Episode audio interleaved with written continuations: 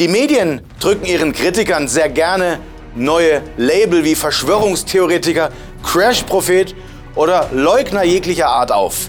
Doch ob wir wirklich so falsch lagen in der Vergangenheit oder ob es eher die Medien taten, werde ich im heutigen Video entschlüsseln. Ich möchte mit konkreten Beweisen antreten, dass die meisten Aussagen der Kritiker näher an der Wahrheit lagen als das, was uns die Medien tagtäglich auftischen. Mein Name ist Dominik Kettner und seien Sie gespannt, welche Lügen wir heute entlarven. Prognosen sind immer mit Unsicherheit behaftet und ja, auch wir haben keine Glaskugel. Doch diese Ungenauigkeit in der Treffsicherheit der Aussagen der staatlichen Mainstream-Medien lassen mich immer wieder hellhörig werden. Und wenn man sich genaue Verbindungen in die Politik anschaut, versteht man auch recht schnell, wieso das wohl so ist dass recht kleine Medien, Alternativmedien und Kritiker wie ich viel näher an der Wahrheit lagen, möchte ich jetzt an fünf konkreten Beispielen aufzeigen. Lassen Sie uns mit dem ersten Beispiel beginnen. Beginnen wir doch mal beim schmerzhaftesten Thema der Inflation. Die Inflation, die uns allen immer mehr Geld aus der Tasche zieht und sie in die Tasche des Staates trägt. Eine legale Enteignungsmethode, die die Regierung seit Jahrhunderten verwenden.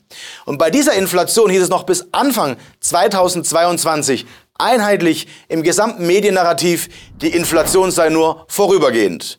Bis die Inflation dann sprungartig auf 7% anstieg im März 2022. Dann wendete sich das Blatt, wie so oft, auf die Kehrseite und man wusste auf einmal nicht mehr, dass man zuvor felsenfest davon überzeugt war, dass es doch nur eine vorübergehende Inflation sei. Ich hatte auf diesem YouTube-Kanal bereits lange vorher und sehr ausgiebig davor gewarnt, dass die Inflation in einem derartigen Umfang kommen wird und auch gekommen ist, um zu bleiben. Hier eine Aussage aus November 2021 zur Inflationsentwicklung aus unserem YouTube-Kanal. 50 Prozent höhere Lebensmittelpreise, 3 Euro pro Liter Benzin und sogar noch mehr.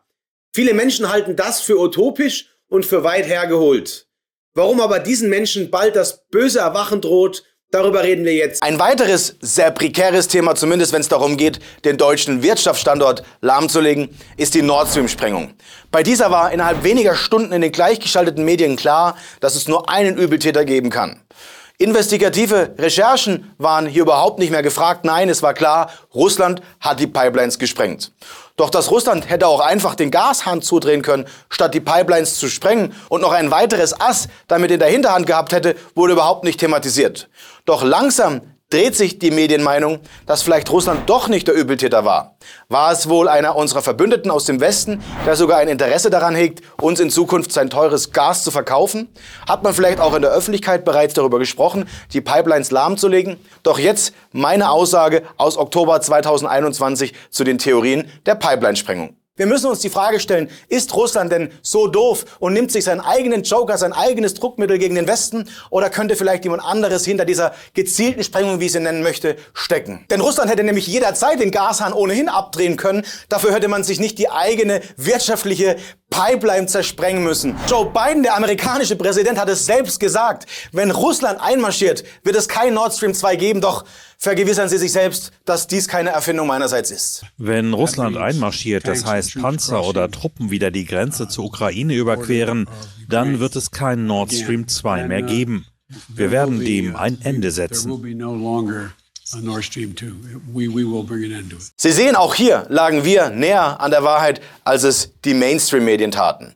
Doch bevor wir mit der richtigen Bombe auspacken, habe ich für Sie noch eine extrem wertvolle Botschaft. Denn gemeinsam mit diesem Herren hier, Ernst Wolf, haben wir am 15. Februar um 19 Uhr eine Veranstaltung ins Leben gerufen, in der unser aller Schicksalsjahr definiert wird. Denn das Jahr 2023 wurde gerade eben von den Eliten in Davos geplant und dahingehend geplant, unsere alle Freiheit zu vereinnahmen. Ernst Wolf hat spannende Inside-Informationen bekommen. Als einer der wichtigsten Investigativjournalisten ist er derart gut vernetzt, dass er diese Bomben im Webinar platzen lassen möchte. All diese Informationen werden wir so niemals in den sozialen Medien aussprechen können. Deswegen der geschlossene Kreis. Wir werden Ihnen dort im Webinar zeigen, wie Sie sich nur finanziell richtig positionieren, nein, wie Sie sich auch derart sicher aufstellen, dass Sie von keiner Krise mehr überrascht werden. Ernst und ich haben einen Zehn-Schritte-Plan ausgearbeitet, den wir Ihnen Schritt für Schritt an die Hand geben mit Lösungsansätzen, damit Sie nicht mehr in Angst und Bange leben. Melden Sie sich jetzt unter dem Video zu diesem Webinar an. Um 19 Uhr am 15. Februar geht's los. Und wenn Sie sich jetzt anmelden, gibt's auch noch dieses Arbeitsbuch dazu. Ich freue mich, Sie dort zu treffen. Doch jetzt zur Bombe dieses Videos. Denn der Great Reset, über den wir auch im Webinar sprechen, hat derart neue Pläne enthüllt, die lange von den Medien vertuscht wurden. Einer der Gründe hierbei ist ganz sicher, dass die großen Verleger selbst Teil des World Economic Forums sind. In dieser Grafik sehen Sie auch einmal die Vernetzung der staatlichen Medien, der entsprechenden Chefredakteure, der Verleger und der Elitenetzwerke wie der Atlantikbrücke, aber auch anderen elitären Netzwerken, die dort ihre Botschaft durchsetzen. Wir waren schon sehr lange vor der digitalen Kontrolle, die das Machtbestreben des Klaus Schwab, des Gründers des World Economic Forums, voraussieht.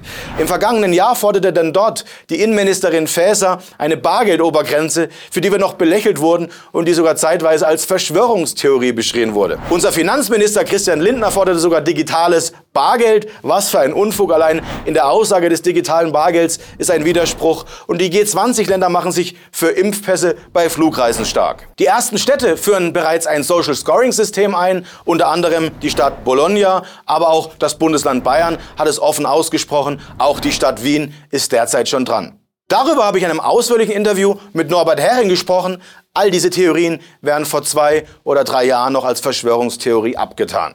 Was also heute unser tägliches Leben bestimmt und vor allem unsere alle Zukunft und die Zukunft unserer Kinder, könnte eine riesige Gefahr sein, wenn sie in die Macht der falschen Hände kommt. Auch unsere Energieversorgung wurde lange von den Medien als ein unwichtiges Thema eingestuft. Man wurde sogar als Spinner eingeordnet, wenn man über mögliche Blackout-Risiken gesprochen hat und über unsere schlechte Energiestruktur, die wir derzeit in Deutschland haben. Wo wir sehr abhängig vom russischen Gas sind, sind wir heute abhängig von Wind und Photovoltaik und noch viel schlimmer von den Grünen. Inzwischen bereiten sich viele Gemeinden und auch viele Hilfswerke darauf vor, wovor wir bereits seit zwei Jahren waren. Wenn man sich jetzt wundert, dass es keine Notstromaggregate mehr gibt und kaum mehr Infrastruktur geschaffen werden kann, ist es kein Wunder, denn mittlerweile hat selbst der Letzte verstanden, was diese Bundesregierung hier verbockt hat. Dass wir derzeit also nur noch darauf warten, ob in diesem oder im nächsten wieder die Lichter ausgehen, ist kein Zufall, man hätte es aber alles kommen sehen können. Mittlerweile verlagern sogar Banken ihre Tätigkeiten von Frankfurt nach London, weil man diesen Standort als gesicherten Standort hinsichtlich der Energieversorgung ansieht. Auch Krankenhäuser treffen vor Vorsorge, doch die Vorsorge von drei bis vier Tagen wird nicht ausreichen, um einen weitreichenden Blackout abzusichern. In den Supermarktketten bereitet man sich zwischenzeitlich auf Plünderungen vor und auch die Gefängnisse machen sich Konzepte für Blackouts.